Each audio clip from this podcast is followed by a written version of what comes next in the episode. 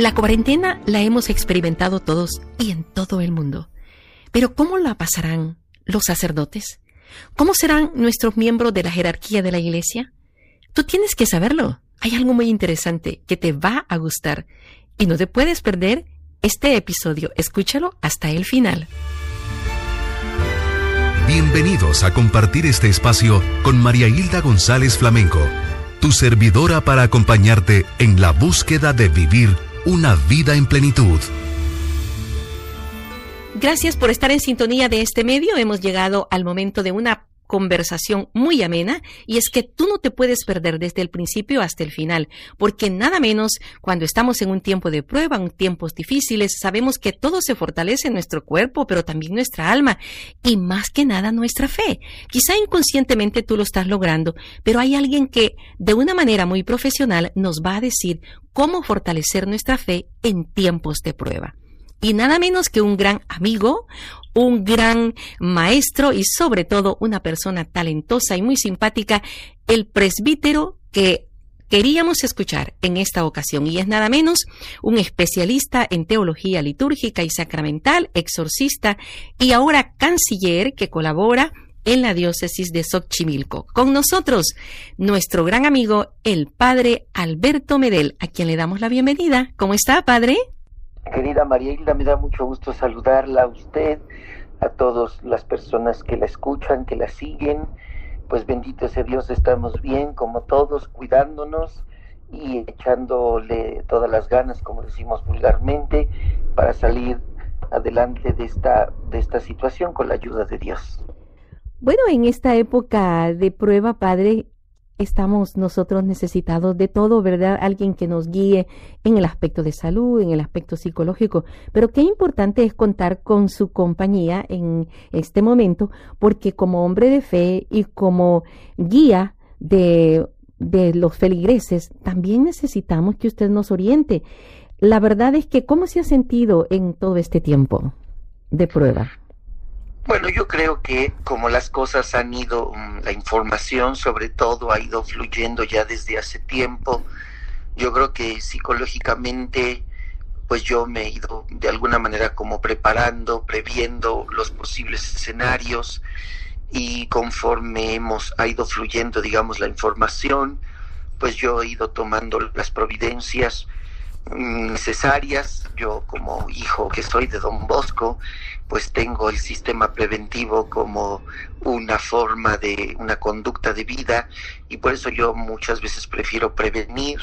Así es que aunque pues incluso algunos hermanos sacerdotes me decían que era un poco exagerado, pero yo fui tomando muchas medidas desde el principio y, y yo creo que eso me ha ayudado a ir ahora en este momento que ya la situación se ha vuelto más crítica, pues a, a tener cierta serenidad ¿Por qué estoy hablando de esto? Porque pudiera parecer que cuando hablamos de la vida espiritual estamos refiriéndonos solamente pues a, orar y a tener una motivación interior para enfrentar las situaciones, pero tenemos que visualizar que nuestra vida espiritual tiene que ver con nuestra vida ordinaria, es decir, e, el lugar donde nuestra, nuestra interioridad, nuestra fe, nuestras convicciones van a, probarse que son verdaderas, es en la realidad.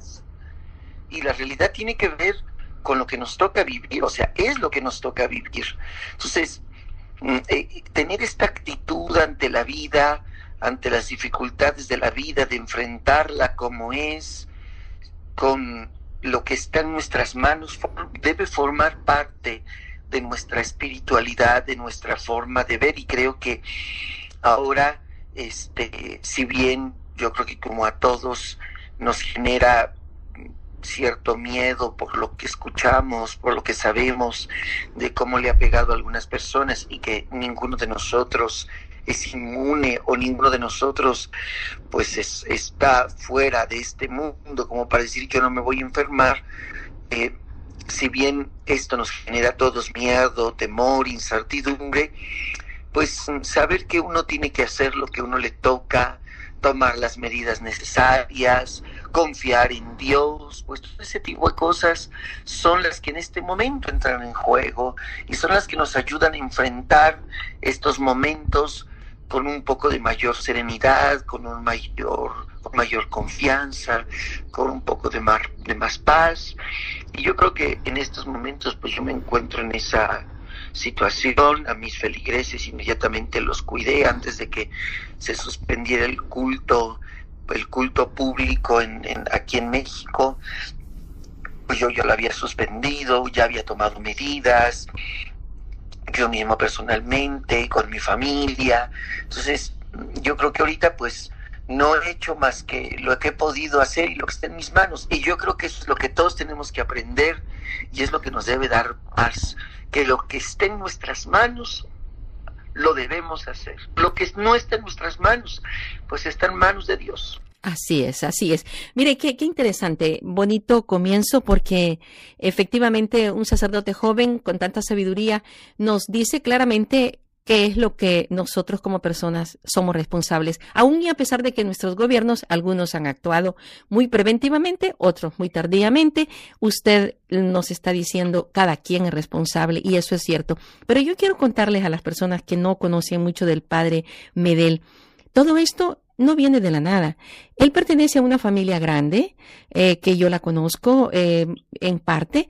Eh, su madre, doña Consuelo, es una mujer de fe y esa espiritualidad, ese sistema preventivo del cual habló él con su preparación como salesiano y todo lo que Dios le ha permitido, sus estudios en Roma, la participación en la, en la feligresía de todo lo que es la, la insigne Basílica de Guadalupe, todo esto tiene un, un antecedente y como dicen, cada, cada efecto tiene su causa, ¿verdad?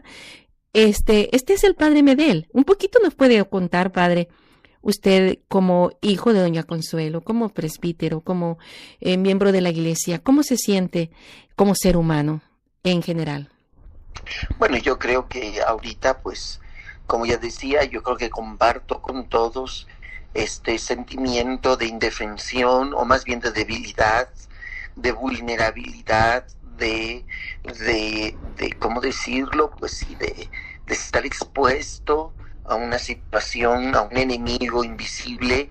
Yo creo que como todos, pues experimento esta situación y genera pues cierta incertidumbre, a veces hasta en algunos momentos hasta cierta psicosis, ¿no? De, de ya me habré infectado o me voy a infectar, ¿no? Que después cuando uno escucha a los especialistas eh, médicos, psicólogos, psiquiatras que ahora pues por todos los medios de la televisión y internet comentan cosas, pues dicen que esas cosas son efectivamente normales, ¿no? Estar encerrado, la, incertidumbre, el miedo a lo desconocido, pues nos genera este tipo de pensamientos. Yo creo que en ese sentido yo también eh, he llegado a tener esos momentos, pero pues aquí es donde uno precisamente por eso la insistencia es un momento de la fe que se va arraigando a lo largo de los años, este es lo que es lo que ante esos momentos de duda, de miedo, lo que de veras traemos en el corazón es lo que nos hace salir adelante. A veces lo pensamos que tiene que venir de fuera, esto es una de, las insistencias que yo hago siempre a mis feligreses. Si ustedes están esperando que las cosas vengan de fuera, como por ejemplo eso que, que usted misma comentaba hace un momento, ¿no? Los gobiernos ante esta pandemia han eh, reaccionado de formas muy diversas. Y es verdad, pero mucho nos toca a nosotros. Si nosotros seguimos con esta psicología inmadura de niños, de que me porto bien mientras mi mamá me vea, me porto mal cuando mi mamá no me vea, pues entonces estamos amolados, porque yo tengo que comportarme, tengo que cuidarme en este caso concreto, pues no porque una autoridad me diga cuídate, no salgas de casa. Si ya nos han dicho los especialistas todas estas cosas, pues uno tiene que tener la madurez de ser responsable y de tomar en serio su propio cuidado y de quienes lo rodean, ¿no? Y esto, esta conciencia, pues no viene de fuera, no viene de que alguien me insista o incluso me obligue a hacerlo, como sabemos que en algunos países ya ha sucedido que han implementado medidas muy drásticas donde la policía anda por las calles metiendo a la gente a sus casas y este tipo de cosas, ¿no? Sino tiene que ser una convicción mía, personal, nadie mejor que yo mismo. Y esto es algo que efectivamente se va viendo a lo largo de la vida. Usted mencionaba a mi mamá, por ejemplo, y pues de alguna manera yo lo aprendí de ella, ¿no? Ella quedó viuda joven, con cinco hijos, y yo la recuerdo que en algún momento, este, nunca voy a olvidar esa escena cuando ella estaba en la, en la cocina, y me acuerdo que estaba parada a medio de la casa, de la, parada a media cocina, con las manos en la cara llorando, y decía, ¿por qué, por qué ¿por qué no mejor me morí yo y no él? Y, yo creo que ella estaba expresando en ese momento su angustia, pues de haberse quedado sola, mujer, con cinco hijos, sin trabajo, ¿no? Y este, y, y, bueno, yo recuerdo que ella, yo no, no sé si ella me vio, que yo la vi, pero después recuerdo que mi mamá salió como si nada, y, a trabajar y a darle a la vida. Este, y eso a mí se me quedó muy grabado. Sí, o sea, ella en ese momento experimentó mm, este, impotencia, experimentó, vio la realidad y se vio eh, rebasada, se vio triste, se vio preocupada, este, pues indefensa, y pues digamos que ante Dios en ese momento sacó todo y después a darle y, nos sacó adelante, ¿no? Entonces, eso, por ejemplo, por un lado. Un segundo, pensando en mi experiencia que tuve con los salesianos, pues la imagen de San Juan Bosco en este sentido es muy iluminadora porque pues don Bosco, como muchos grandes santos que se dedicaron a, mirar por los demás, por los pobres, por los enfermos, por los niños, por los jóvenes, siempre lo hicieron en tiempos y en lugares adversos. O sea, a don Bosco le tocó, pues no una pandemia, pero sí unas, una pandemia, como el Papa lo acaba de decir ayer, más dura que la, que la física, que la de la enfermedad, que es la de la pobreza, de la injusticia. Y él sacó adelante a sus muchachos ante la adversidad. ¿No? Entonces, yo creo que estos ejemplos a uno lo, lo, animan, sobre todo ahora que yo y los que nos escuchan tenemos responsabilidades, familia, hijos, personas que dependen de nosotros, en mi caso, pues mis colaboradores, en los, los empleados que viven del sueldo que les da la parroquia, las religiosas y los feligreses, pues uno no se puede achicar, o sea, el miedo que uno puede sentir, uno lo tiene que vencer Primero porque Dios me puso aquí. Ese es el primer acto de fe. Dios te hizo papá, Dios te hizo mamá, Dios te hizo esposo, Dios te hizo lo que te haya dado. Dios te puso ahí. Y tú tienes que salir adelante. Dios no te hubiera puesto ahí si no hubieras podido. Y en segundo lugar, pues Él te va a ayudar. Y no, no achicarse, confiar es lo que nos debe hacer mirar adelante. Amén, amén. Padre, este se habla de los héroes de hoy y realmente hay que dar un aplauso a tanta gente que está haciendo esas actividades que son tan útiles, ¿verdad? Comenzando lo de la salud, transporte, los alimentos, pero también en el sacerdocio, en la vida clerical ha habido tanta entrega y hasta mártires eh, que ya eh, visiblemente nosotros los descubrimos con el Padre Joseph en México, ¿verdad? Que entre, perdón, en, en Italia, que le dieron ese respirador artificial y él lo cedió para un joven. Eh, ha cambiado la vida del Papa, la vida de, tantos eh, eh, obispos. ¿Cómo ha cambiado su vida, Padre? En realidad, como teniendo la responsabilidad de dos parroquias, porque son dos parroquias las que atiende, ¿verdad? Además de Santa Cecilia, la del Padre Nuestro. Así es, sí, en total tengo 50 mil feligreses. Amén. ¿Y cómo, están de distantes una de la otra? Pues es un poco más o menos, yo creo que estarán como unos 10 kilómetros una de la otra. Ajá, pero sin embargo, eh, sé que tiene usted y siempre ha tenido mucha actividad con sus parroquianos en el interior de la, de la parroquia, fuera de la parroquia, con toda la comunidad. ¿Cómo ha cambiado ahora todo esto, padre?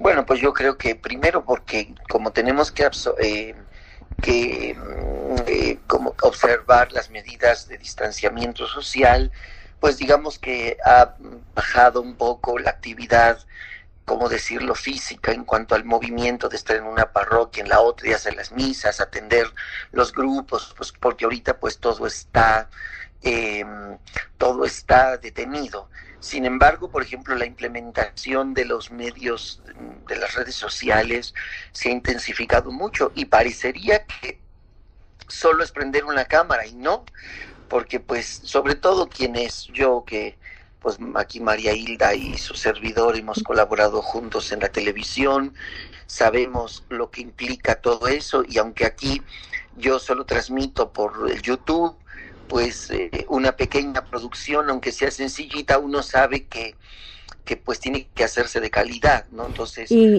y, en la plena Semana Santa.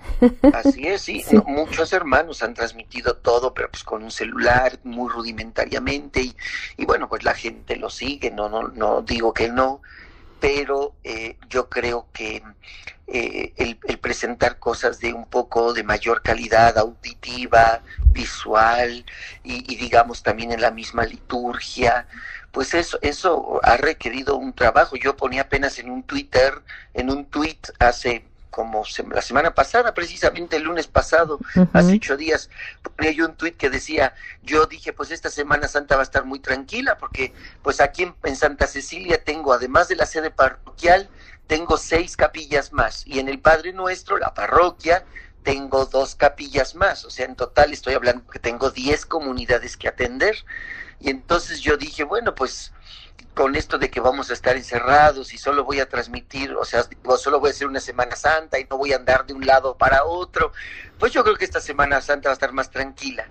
Y no, yo creo que estuvo igual de intensa, por lo mismo que tuve que preparar muchas cosas, estar muy atento a muchas, eh, vivirlas con mayor intensidad. Entonces yo creo que en este sentido lo que ha hecho esta situación es que nos ha hecho, o al menos a mí, me ha hecho descubrir muchas cosas que antes yo no veía. Una cosa muy importante también ha sido la interacción de la gente en las redes sociales, ¿no?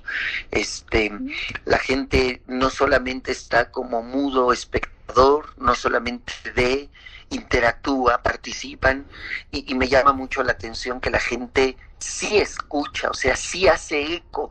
apenas, por ejemplo, en domingo, el domingo pues de, la misericordia, envié, hice un llamado a, a los feligreses, por favor, traigan despensas porque aquí hay mucha gente pobre y necesitamos para pues para la parroquia, para ayudar a la gente pobre.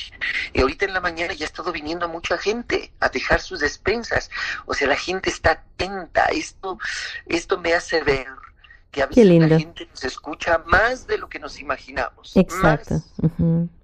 Y entonces está haciendo salir un algo que uno a veces tiene como dormido y que ahora se despierta y que yo creo que en adelante, como se ha dicho, ya ni el mundo ni la iglesia va a ser el mismo después de esta pandemia. Exacto. Me estoy imaginando en este momento ese lago donde Jesús se les apareció a sus discípulos, a, sus amigos y les tenía ya las brasas encendidas y les dice, tiren la red al otro lado. estaba ya el Señor anticipando estas redes a las cuales les habíamos dado quizá media importancia en alguna ocasión, pues utilizándolas para evangelizar, pero nunca nos imaginamos, Padre, de la cantidad de peces que se podrían recoger con estas redes, ¿no es cierto? Así es, sí, efectivamente, no, no lo imaginamos. Ciertamente hay una reflexión además interesante en todo esto. Apenas se publicó la semana pasada una entrevista que le hicieron al Papa. Lo hizo un periódico, un periodista inglés me parece, pero como el Papa dio la entrevista en español, la publicó un medio español, ABC me parece que se llama, fue la semana pasada apenas y este y le preguntaban al Papa también sobre todo esto que usted exactamente usted está preguntando y el Papa decía que, que sí las redes nos han abierto una ventana enorme que tiene también sus peligros porque nunca va a suplir la reunión de la comunidad, la reunión física, el encuentro de las personas no lo va a suplir.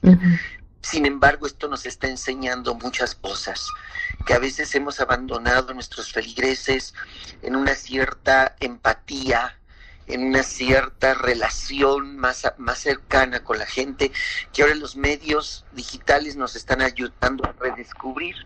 Y yo creo que esta es la gran riqueza, como usted bien lo acaba de decir, es una nueva red como la, una red de los pescadores, aunque se, se, llaman igual, ¿verdad? Una red que hemos aventado en un lugar que no imaginamos, pero siguiendo la voz del Señor y estamos captando efectivamente muchos peces que nunca nos imaginamos que captaríamos. Ahora bien, yo sé que usted, además que es especialista en liturgia y que le gustan los detalles. Ahí lo vimos haciendo su sirio pascual y, me imagino que todos los detalles de la, del altar y de las ceremonias litúrgicas, etcétera. Pero además es músico, le gusta cantar. ¿Qué más hace ahorita en la transmisión? Cuéntenos. Bueno, en realidad, como un poco también por lo del aislamiento social, no puedo tener mucha gente aquí. De todos modos es difícil todos los que nos hemos dedicado o, hemos estado de alguna manera en estos medios sabemos que estas cosas son relativamente caras. Hacer el pequeño equipo que tengo es, es un equipo muy modesto con respecto a lo que se necesita para una transmisión de calidad, pero este, pero con todo y que es modesto para el presupuesto que uno tiene no deja de ser alto. Entonces, este y luego pues encontrar gente que se dedique a estas cosas pues es todavía más, lo hace más costoso, entonces pues, uno tiene que hacer de todo. Entonces pues así prácticamente estoy como pues este, ahorita soy el, como se dice en latín, el factotum, el que hace todo. Este, entonces, pues yo mismo pongo la cámara, preparo, preparo la transmisión, hago la diapositiva para ponerla en el, en el canal, la hago en la computadora, la subo, la preparo, la pongo en la computadora, programo el, el este programo la transmisión, pongo la cámara, pongo eh, las pantallitas, en, los micrófonos, hago pruebas de audio y luego pues ya voy, pongo las cosas de la misa, el hago del sacristán, al vino, el agua, las, las, velas que no se que estén en su lugar, los libros que estén todos puestos en orden y pues ya, y luego pues cuando puedo, sobre todo cuando mi, mi servicio de presidente de la celebración no lo exige, como es en el Tuje de las Horas, pues ahí sí toco en vivo, pongo el órgano, preparo las partituras, veo qué cantos, qué tonos sálmicos voy a usar en los salmos, en, la, liturgia de las horas, y los que, y cuando es más bien la misa, que pues la tengo que presidir necesariamente y tengo que estar al frente del altar, pues grabo antes nada más en la música, para que con la ayuda del celular, ahí en los videos se ve como tengo el celular a un lado y entonces pues le voy dando play a, la música y ya canto en vivo. Cuando nos dedicamos a preparar celebraciones, el gran reto para un liturgo, para un liturgista es mm, facilitar la oración. Y una de las cosas que no la facilita es cuando no se preparan las cosas y en ese momento uno está este moviendo gente, haciendo señas, este viendo que o que dónde en qué página van o dónde están las cosas, o sea, yo creo que todos hemos visto estas celebraciones, a veces pasa en nuestras parroquias que pues todo está desaseado, no, no está preparado y eso no no facilita la oración, no no ayuda, distrae. Y pues en estos medios donde todo está más enfocado al altar, pues con mayor razón, o sea, se ve más todavía. Entonces tengo que prepararlo más, con más cuidado todavía. Entonces, este, pues sí, me implica tiempo de estar preparando el guion de la celebración, todo para que las poquitas gentes que me llegan a ayudar, sobre todo en las misas solemnes, pues lo sepan hacer. Entonces es todo un trabajo que hay detrás, digamos, ahora sí que de cámaras, tal cual, un trabajo detrás de cámaras, un trabajo de sacristía, en el escritorio, pues para una celebración muy sencilla que se ve y pues pues ahorita su servidor pues tiene que hacer de todo, de camarógrafo, de productor, de ingeniero de audio, de sacristán, de cantor, de ceremoniero y pues sacerdote. qué, qué bonito estos detalles que nos ha hecho hoy esta este clase, ¿verdad? De, de lo que es un poco la liturgia, lo difícil que es la liturgia. Pero también como pastor, como eh, confesor, me imagino que también ha tenido que atender espiritualmente, aunque sea por llamadas, casos específicos, Padre. ¿Hay algo en particular que usted tenga presente o alguna anécdota que Dios le haya dado en esta temporada de prueba? Bueno, pues mire, fíjese que en ese sentido yo creo que parte del trabajo preventivo del que hablaba hace un momento, este, yo creo que ayudado. Ahorita me está ayudando porque cuando yo veía venir lo de la famosa pandemia y que ya se hablaba que nos iba a llegar, pues yo más bien me apresuré a decirle a la gente o se confiesan ahorita o después ya no. Entonces, los días previos a los cierres de los templos, sí fue cuando hice todo eso. Qué bonito. Yo podría decir que a la gente ahorita, pues la gente está, también la preparé para el cierre de la iglesia. Qué bueno. Entonces, gracias a Dios, hasta ahorita, sí, eh, sobre todo personas que tienen miedo y este tipo de cosas, eso sí, los he atendido por teléfono, la gente me manda pues interactúa conmigo a través de las redes sociales y a través de ahí les mando una palabrita, rezo por ahí. Hubo un gesto, no sé si lo vio usted, que este viernes, este sábado, siempre el segundo sábado de de el segundo el primer después de, Pascua, de Pascua sí. este voy de peregrinación con mi parroquia a la Basílica de Guadalupe. Y entonces nos vamos caminando Obviamente este año pues la basílica está prácticamente cerrada y no se hizo la peregrinación, pero a mí me dieron la oportunidad en la basílica de poder ir a hacer la misa a nombre de mis feligreses y me dieron la oportunidad de grabar ante la imagen de la Virgen. Entonces toda la gente que me estuvo mandando sus intenciones, las, la gente pensó cuando yo les dije voy a hacer este peregrinación. Voy a hacer la, oración ante la Virgen. Pues yo creo que la gente pensó que iba yo a llevar una hoja y a decir aquí están por todos. No, a todos los nombré. Mm, entonces, este, entonces, por ejemplo, ese tipo de detalles los he tenido Qué en bonito. las laudes, por ejemplo, toda la gente que se conecta en el chat que hay ahí, que hay en el YouTube, pues los voy mencionando. Entonces esto ha ayudado mucho a la gente, ¿no? A que no, que este es, yo creo que este es otro fenómeno, este, querida María Hilda, con respecto a, a otro tipo de, de celebraciones que se transmiten masivamente. Por ejemplo, pienso eh, aquí en México la misa de la basílica todos los, los domingos se transmite a las 12 del día, que celebra el señor arzobispo. Me imagino que es lo que pasa en Los Ángeles, ¿no? Exacto, en canales. Sí. Pero la diferencia aquí es que aquí la gente oye su nombre, aquí la gente interactúa, no es como esas celebraciones donde la gente lo ve de lejos, aquí lo sienten suyo porque porque la gente ve que yo interactúo. De hecho, tengo mucha gente que, que, que, llama desde Estados Unidos, de Los Ángeles, de gente que me conoce de allá de Los Ángeles, de Texas, de Chicago. Y, por ejemplo, hay, tengo gente muy fiel que se conecta a todas las misas de otros estados de aquí mismo, de la República Mexicana, de, eh, de América Latina.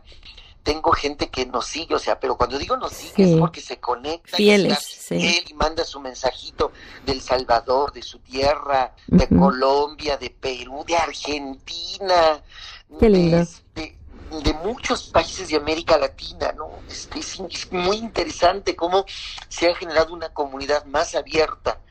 Este, cuando la gente, cuando pongo como programo las misas, la gente entra al, a, la al, a mi cuenta de YouTube y antes de que empiece la misa ya la gente se está saludando entre ellos. Hola a todos, ya estamos listos. Hola, saludos a todos los que se conectan. Saludos al Padre. Es decir, no es solamente algo de lejos. La gente interactúa entre ellos.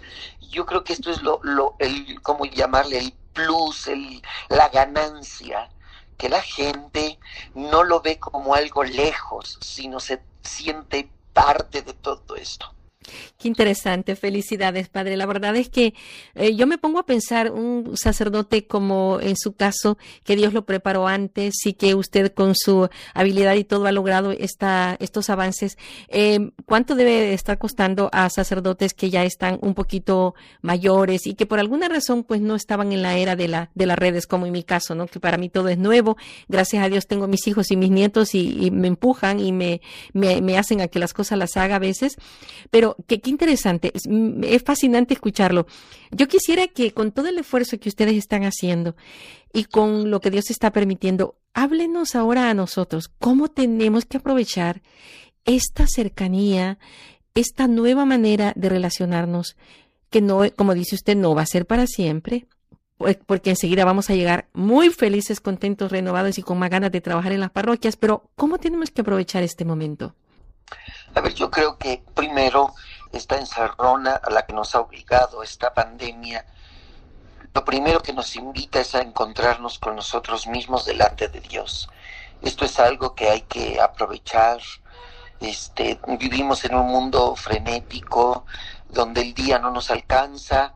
En grandes ciudades como Ciudad de México, como Los Ángeles, por poner dos ejemplos de muchísimos, todos sabemos que a veces solo ir de casa al trabajo, a veces nos hacemos una hora, hora y media, y este, y pues vamos agobiados, cansados, y por lo que es, llevamos distractores, vamos hoy con el celulares, con las redes sociales, vamos escuchando música, y este, y, y es entendible todo eso por el mundo y la época en la que vivimos, pero yo creo que este, este tiempo nos está enseñando a hacer un poco de silencio, a encontrarnos con nosotros mismos, a valorar lo que tenemos, nuestra propia vida, a descubrir que tenemos que, que gozar más nuestra vida, disfrutarla un poco mejor y no desperdiciarla más en, en cosas, como el Papa lo ha dicho recientemente, en cosas que no tienen importancia, que no tienen tanto valor, que más bien nos han vendido como la felicidad y sin embargo no somos felices, vivimos frustrados porque no tenemos esto, porque no somos así como escuchamos aquí y allá que debemos serlo. Entonces, valorar nuestra vida, que se puede ir en un instante, valorar la salud, valorar lo que tenemos, esto, esta, esta encerrona encontrarnos con nosotros mismos para valorarnos ante Dios es lo primero que tenemos que hacer. Lo segundo nos lleva como consecuencia a valorar lo que tenemos alrededor, nuestra familia, nuestros bienes, lo que como fruto de nuestro trabajo hemos ganado, hemos obtenido, y, cuidarlo, ¿no? Entonces, yo creo que eh, eh, eh, este otro, o sea, esta consecuencia de, de, aquello primero que decía es muy, muy importante. Y yo creo que valorándonos y valorando lo que tenemos y a quienes nos rodean y a quienes nos aman, pues también pensar y tomar acciones sobre lo que debemos hacer, porque realmente un fruto de encontrarnos con nosotros mismos es darnos cuenta que a veces hay gente que está más más amolada, más eh, pues más empobrecida en todos los sentidos, no solo económicamente, sino espiritualmente que nosotros mismos.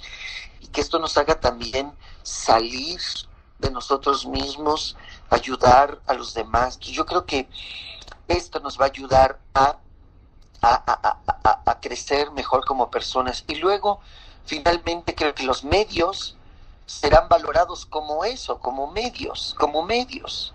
Por ejemplo, las redes sociales, el WhatsApp, el Twitter, el Facebook que usa la mayoría, que a veces nos sirven para, tristemente, para hacer chisme, para difundir noticias falsas, para ah, mandar de metiches en la vida ajena, este, yo creo que tenemos que aprender a descubrir que estos son medios, no son fines, son medios. Si yo me valoro y valoro también al otro, descubriré que los medios me tienen que ayudar a encontrarme con el otro, no a suplirlo, a encontrarme con el otro. Y creo que esta gran enseñanza también nos tiene que dejar esta cuarentena, a usar los medios como lo que son medios y volver, Dios mediante, cuando pase todo esto, pues volver a la vida, a reencontrarnos con lo que hemos valorado y a darle el uso adecuado a los medios como lo que debe ser. Yo creo que estas tres grandes enseñanzas son las que debemos atesorar. Valorarnos a nosotros mismos en el silencio delante de Dios, valorar a los que nos rodean y lo que como fruto de nuestro trabajo hemos realizado, valorarlo y, buscar lo que podemos tener sin ambicionar más. Y tercero, usar de los medios para acercarnos a quienes hemos valorado y no este, suplir con ellos lo que está en nuestras manos hacer, que es amar, querer y respetar a los demás. Perfecto. En otra ocasión quizá hubiésemos pensado que asegurar nuestra vida comprando armamentos, como muchos hicieron cuando vieron que venía la pandemia. Aquí se creció al 150% en la venta de armas en Los Ángeles y otras cosas que son eh, realmente materiales. Ahora nos, estamos dando cuenta que nuestros valores están en otro, en otro rumbo. Muchas gracias por habernos sintetizado en estos tres eh, ámbitos lo más importante. Y estoy imaginándome, padre, en este momento las familias que, con jóvenes y con niños. Un mensajito para la familia, sobre todo para poder sobrellevar y que también este retiro espiritual que estamos viviendo y que nos ha tocado junto con la familia, como su, su mamá, con sus hija, su hija y sus nietos, eh, ¿Cómo tenemos que aprovecharlo, padre? Yo creo que un poquito lo que decíamos hace un momento, hay que entender que somos familia y que la familia crece precisamente cuando está unida, que la familia crece cuando se relaciona. La base de todo, de toda, de toda interacción humana está en la relación. Yo no puedo decir que amo a alguien si no lo conozco. Esto, de hecho, en, la palabra de Dios, en el Antiguo Testamento, la palabra conocer se refiere a esto, a, a, la, a intimar, a intimar. Y la intimación tiene que ver, intimar tiene que ver primero con el trato, la frecuencia del trato, que como todo frecuencia de trato, pues a veces gozamos de los que con los que estamos, pero también nos cansan. O sea, siempre e, esto es, sucede en todas partes. O sea, incluso la gente que más se ame, pues llega un momento en que se cansa de estar junta y es normal. Entonces, intimar nos tiene que hacer valorar al otro por lo que es, para que esos momentos de roce naturales que hay, del cansancio natural que hay en las relaciones humanas, Sí, o sea, yo amo mucho a mi mamá, pero hay un momento en que me cansa. Amo mucho a mis a mi pareja, quienes están casados, y hay un momento en que se cansan. O sea, no, no quiere decir que porque nos cansen, porque nos harten, porque pues si nos está, y sobre todo ahorita que estamos encerrados, nos estamos viendo diario, pues a veces sentimos que, que nos hartan, y decimos, ya no los queremos. No, o sea, hay que, por eso, hay que poner las cosas en su lugar. Amamos a nuestra gente y porque los amamos, los aceptamos como somos y tenemos que conocerlos, sus virtudes, sus cosas buenas, pero también sus defectos, sus vicios, sus errores. Y, esta oportunidad nos da el espacio para amar a la persona como es, a valorar a la otra persona como es y a distinguir entre lo que es amor verdadero y distinguir lo que son los rostros de la vida y las diferencias de la vida. Porque cuando nosotros somos conscientes de estas cosas, es cuando nuestra vida, nuestras relaciones humanas se vuelven más sanas. Yo puedo llegar a discutir con alguien y discutir es válido, pero si hay de por medio amor, de la discusión sale un aprendizaje cuando no hay amor, de la discusión no sale un aprendizaje, sale rencores, salen odios, salen resentimientos. Yo creo que ahorita, como Jesús que estuvo 30 años en el silencio de su casa de Nazaret, pues nosotros también tenemos que estar en este silencio de nuestro hogar, valorándonos, queriéndonos, aprendiéndonos a amar, conociéndonos, porque a veces resulta que a quienes en, el trabajo o en la escuela estamos 8 o 10 horas diarias y en nuestra casa no.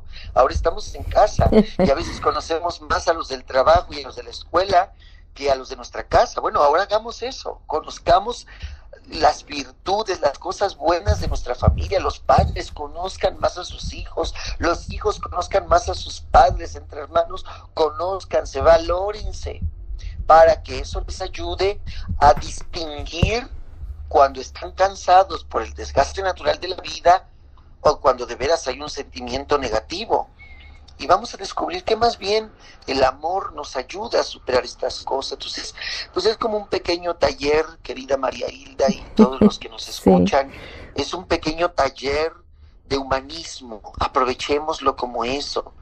Y, y, yo creo que lo demás, pues, yo creo, María Hilda, usted y yo, que bueno, yo soy relativamente joven, porque ya no estoy tan joven, pero a mí me tocó la época en la que no había celulares, en que no había internet, en que no había estas cosas. Y pues nosotros, ¿cómo convivíamos en familia? Pues jugábamos los juegos de mesa, veíamos la televisión juntos, no había tantas televisiones, no había dispositivos. Es decir, estas cosas que nosotros vivimos y que ahora nos ayudan a salir adelante, es lo que también los padres tienen que enseñar a las nuevas generaciones, a descubrir que tenemos que interactuar entre nosotros y a buscar formas creativas de hacerlo. Y, se va a hacer cuando hay una disposición y en este sentido liderazgo lo tienen que ejercer los mayores, los adultos, los papás, los abuelos, lo tienen que hacer, tenemos que enseñar a las nuevas generaciones que no conocieron esta época a que descubran este valor, es, como un volver a la época de las cavernas, si se me permite el término, y descubrir lo, lo, valioso que había en esa época. Perfecto. está más que adecuado todo lo que nos ha dicho, me encanta. Y en este caso, en nombre de todos los sacerdotes, en nombre de todos los, eh, los responsables de parroquia, eh, ¿qué, qué, consejo puede darle a los eh, feligreses? Nosotros tenemos esa casa común, esa ese santuario, nuestra parroquia, es nuestro segundo hogar. Ahora estamos en nuestra iglesia doméstica, pero no tenemos que descuidar a nuestros sacerdotes, nuestros párrocos. En nombre de, de todos aquellos que no han tenido esa respuesta como la la feligresía suya, los medios que usted está utilizando. Un consejito para que nosotros mantengamos esta responsabilidad con nuestra parroquia. Claro, yo le agradezco mucho este espacio que me abres para este asunto, porque sí es muy importante que pues no se olviden que los sacerdotes nos consagramos a Dios para ustedes. Nuestra vida se debe a ustedes y es para ustedes. Y, y pues nuestro alimento en primer lugar es estar cerca de nuestros feligreses, servirles. Eh, y ahorita, por ejemplo, pues nos está faltando eh, esta parte. Es como, mm, disculpen el ejemplo que voy a poner un poco burdo, pero con esto les va a quedar muy claro. Nuestra esposa es la iglesia. Y es como ahorita si ustedes, por ejemplo, en la cuarentena, los que están casados, pues ahí están con su pareja. A nosotros en esta cuarentena nos quitaron a nuestra pareja. y en ese sentido, eh, lo resiente uno, ¿eh? no crean que es fácil, porque uno está acostumbrado a eso, a celebrar la misa diaria con la gente, confesarlos, tratarlos en los distintos movimientos, en la catequesis, en la pues en las predicaciones, en muchas cosas, pues no se crean, a uno le pega todo esto, estar solo, y sobre todo porque pues la mayoría de los sacerdotes vivimos solos, entonces, pues nunca está por demás que, que se acerquen a su sacerdote, aunque sea de manera virtual, aunque sea desde lejos, pero háganle saber que están con él, su afecto, su cariño, su apoyo, no, no lo den por sentado, no digan, porque a veces pasa que en las parroquias siempre hay un grupo cercano a los sacerdotes y la gente dice, ahí están las señoras que, que están cerca del Padre, no, ustedes háganle saber su, su cariño, su apoyo, eso, todo eso nos motiva. Segundo, pues no dejen de tener detalles con los padres, a pesar de la cuarentena, no dejen de tener detalles con ellos. Y tercero, bueno, aquí en América Latina la economía es eh, eh, de, la, de, la, de la iglesia se maneja muy distinta como en Estados Unidos y como en Europa. Aquí, por ejemplo, pues nosotros vivimos de las, de las colectas, vivimos de lo que la gente anota en las oficinas. Imagínense, nosotros ahorita estamos como, pues así como, eh, así tal cual, mirándolo fríamente, la, la iglesia es como un negocio particular y un negocio particular como este que no pertenece a un gran, gran, gran emporio, a una transnacional, pues ahorita que, que se cierran las iglesias, pues no tenemos las limosnas, la gente no, no hay misas y pues eso, eso implica que las entradas en una parroquia sean de cero y pues las parroquias también tienen sus trabajadores, la gente que depende de ellas. Entonces, pues en la vida de sus posibilidades, si ustedes saben que su sacerdote pues tiene esa necesidad, no dejen de ayudarlos económicamente, es un deber. Yo no les estoy pidiendo caridad, ni les estoy diciendo que hay una limosnita, no, es el deber de, de los cristianos, de los fieles laicos, eh, sostener a la iglesia y a quienes han consagrado su vida, como pastores de la misma, entonces no dejen de verlos, no dejen de ayudarlos, no supongan nada, no supongan nada. Y yo creo que por último lo más importante, naturalmente, es rezar, rezar unos por otros. Nuestra primera obligación como sacerdotes es rezar por nuestro pueblo. Yo trato de hacerlo por mis feligreses todos los días, rezo por ellos y este por ustedes mismos, a muchos no los conozco, pero pido por todos y yo creo que ustedes también correspondan al cariño de su sacerdote, rezando por él, pidiendo por él. Este, yo creo que esta, la oración refrigera, la oración es escuchada por Dios, así es que no supongan nada y más bien este, hagan todo lo que esté en sus manos para hacerse cercanos a sus pastores. Claro que esto valía la pena que se dijera, padre, porque se ha escuchado decir que hay eh, incentivos económicos para las familias, para los desempleados, para las empresas, para las compañías de avión, etcétera, pero no se ha oído decir que hay ayuda financiera para las iglesias, ¿verdad? Eh, como dicen, quizá los gobiernos también asumen, creen, suponen que están abastecidos, pero la verdad es que en nuestra área en Latinoamérica se necesita muchísima ayuda. Digo, aquí también, ¿no? En, en los Estados Unidos, pero muchas de las parroquias dichosamente y modernamente ya están, estamos registrados con nuestra tarjeta de débito, ¿verdad? Y, puede haber un deducible de la tarjeta eh, posible. Y, y esa es la gran diferencia. Qué bueno que nos lo explica, padre. Buenísimo, me encanta. Eh, no quisiera que desaprovecháramos esta oportunidad, aunque hay muchas cosas que me gustaría hablar con usted, especialmente en esa área nueva que usted está experimentando, que ha estudiado últimamente, el exorcismo.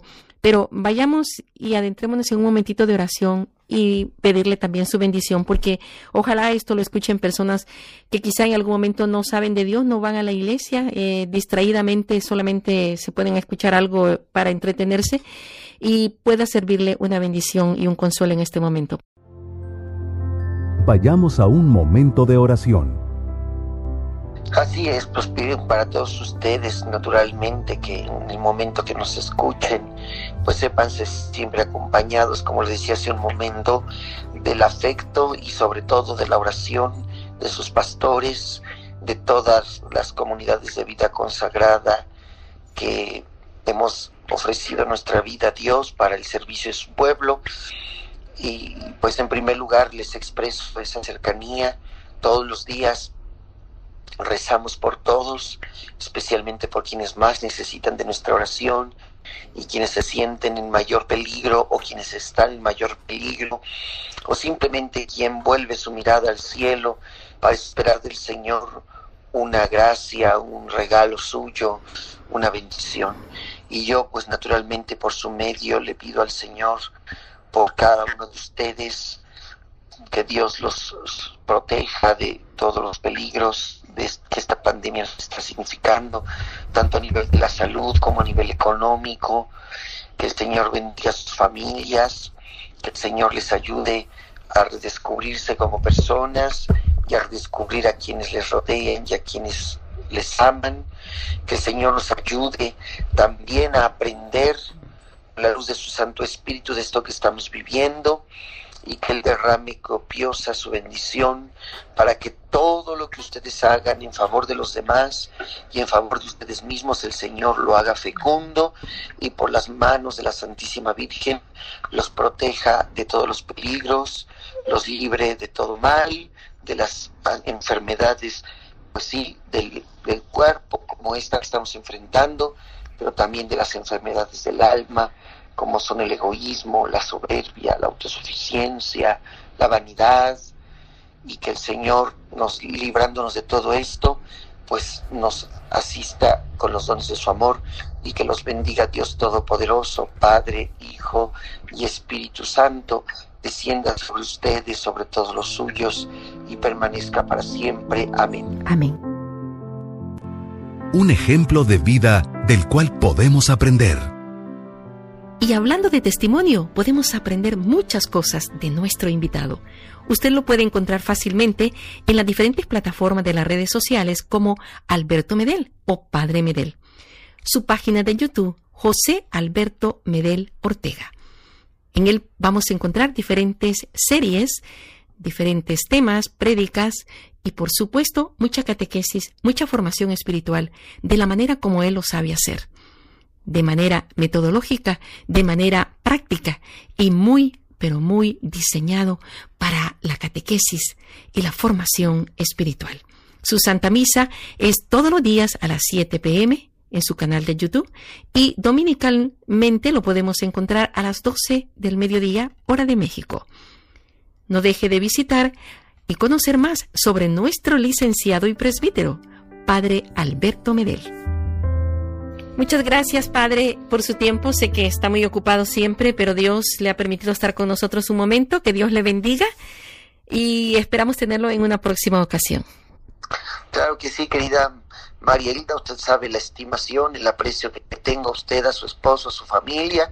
Y me, me alegro por esta iniciativa suya, que con la ayuda de sus de las nuevas generaciones, pues usted está también uh, eh, implementando y que seguramente hace mucho bien a quienes la siguen y a todos ellos pues un cordial saludo y ya sabe que cuantas veces me invite estoy aquí para eso Gracias, muy amable.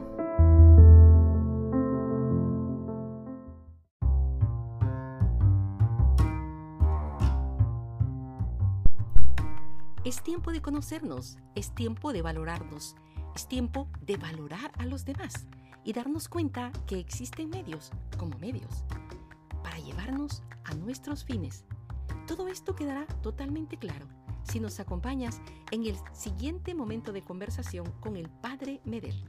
A continuación, no te pierdas hasta el final este hermoso y muy importante aprendizaje con el Padre.